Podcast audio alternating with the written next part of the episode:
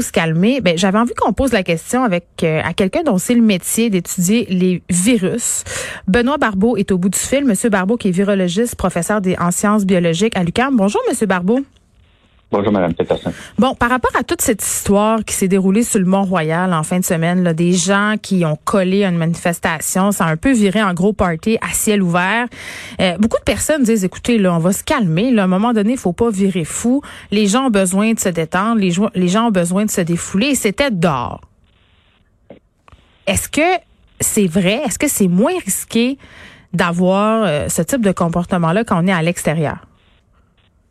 Bien, il est certain que si vous êtes à l'extérieur, contrairement à être à l'intérieur avec quelqu'un avec qui vous conversez ou dans, avec un, dans un groupe, vous allez sûrement avoir moins de chances d'être infecté par le virus et que le virus soit transmis d'une personne non infectée à une personne infectée.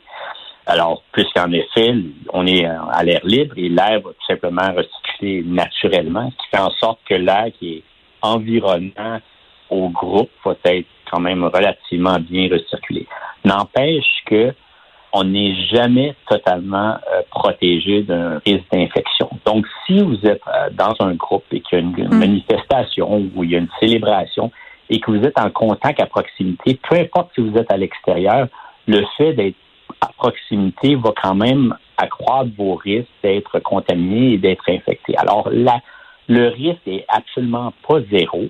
Mais n'empêche qu'être à l'extérieur, c'est déjà un, atout important pour réduire la transmission du virus. Mais n'empêche qu'il ne faut pas être trop, euh, il faut quand même rester sous nos gardes et éviter justement des attroupements surtout lorsque les gens sont collés l'un à l'autre, qui va d'une certaine façon, peu importe, euh, donner risque, euh, provoquer une, possible transmission. Alors, comme j'ai dit, le risque n'est pas zéro on a toujours la possibilité d'être infecté, même dans ces conditions-là. Monsieur Barbeau, il y a deux affaires que je trouve intéressantes de souligner là-dedans. Le Québec, quand même, a connu certaines manifestations depuis le début de la pandémie où il y a eu des attroupements. Euh, est-ce qu'on sait s'il y a eu des éclosions qui ont découlé de ces attroupements-là où les gens, parfois, ne réussissaient pas toujours à maintenir cette distanciation sociale-là? Ça, je n'ai pas vu les données à savoir si, en effet, il y a eu des cas d'infection. Euh, il y a eu probablement des cas d'infection, mais il reste à savoir si vraiment ça a été des, il y a eu des éclosions importantes.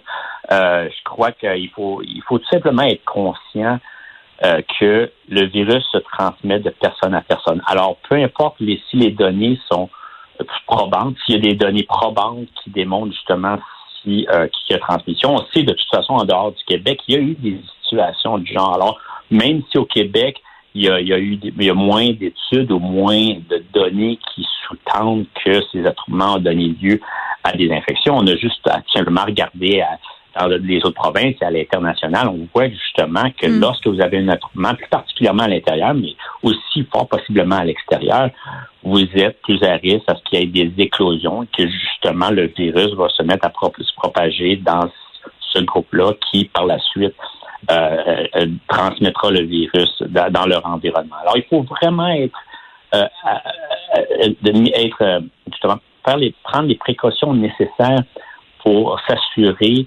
que, le, de, réduire le risque de transmission. Donc, rester sous nos gardes, peu importe le contexte dans lequel on est. Il est clair qu'à l'extérieur, la transmission va être moins, mais n'empêche que il y a quand même des probabilités que vous pourriez, transmettre le virus, surtout lorsque vous êtes dans un groupe qui est nombreux et que la distanciation n'est pas respectée. Oui, puis j'allais dire, M. Barbeau, aussi, euh, la deuxième chose, c'est que dans cet événement-là, en particulier sur le Mont-Royal, où on avait de la danse, un DJ, puis on pourrait faire le parallèle aussi avec tout ce qui se passe en Europe. Il y a des raves qui s'organisent un peu partout. Le contexte, quand même, est encore euh, davantage problématique parce que qui dit musique forte dit obligé de crier pour parler.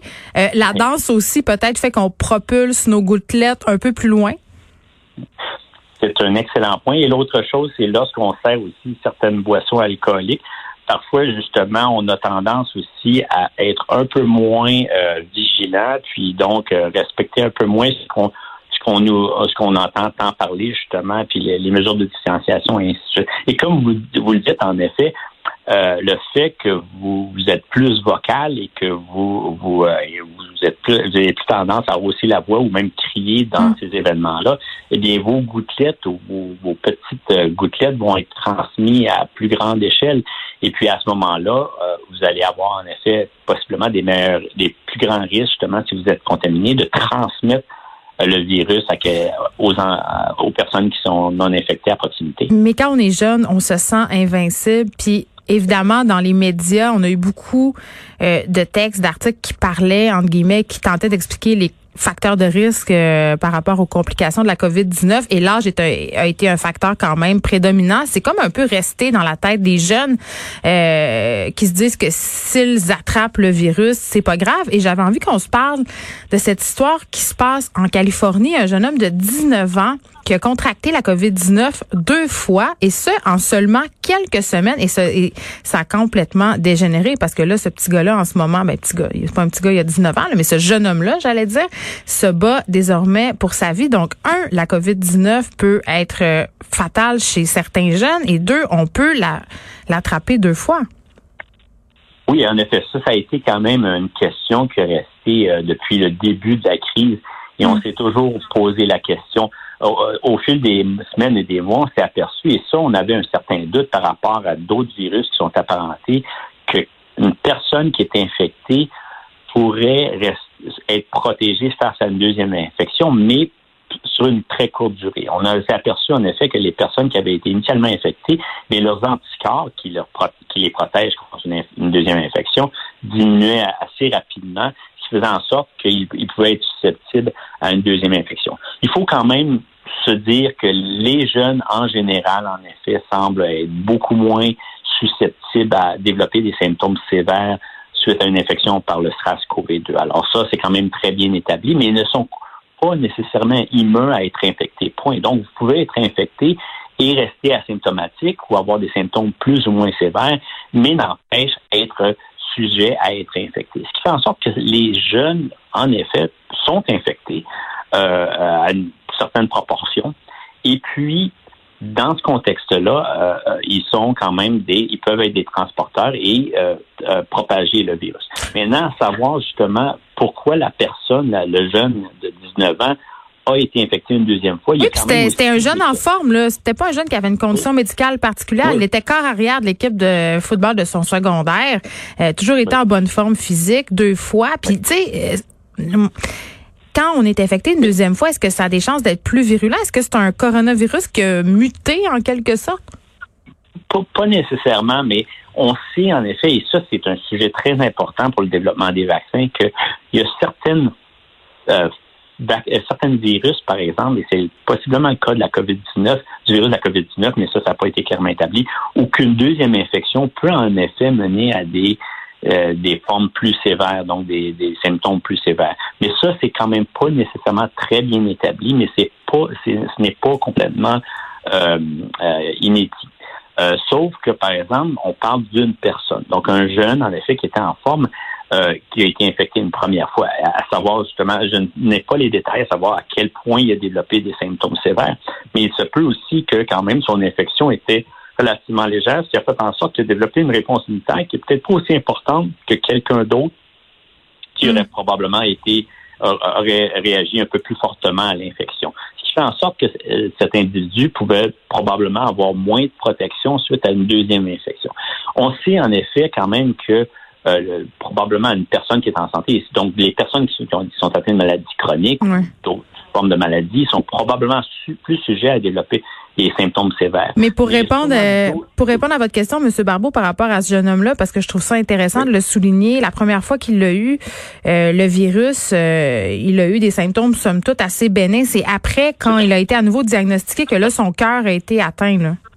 Oui, c'est ça. Donc, dans ce cas-ci, comme, comme je, je, je pensais. Donc, il se peut qu'il aurait développé une réponse immunitaire qui a, qui a quand même été euh, assez suffisant pour lui permettre de contrôler l'infection. Mm. Et par la suite aussi, euh, donc, avec une réponse qui pouvait le protéger, mais à une très courte durée, contrairement à d'autres personnes qui auraient peut-être réagi un peu plus fortement, qui les auraient protégés pendant des semaines, voire des mois.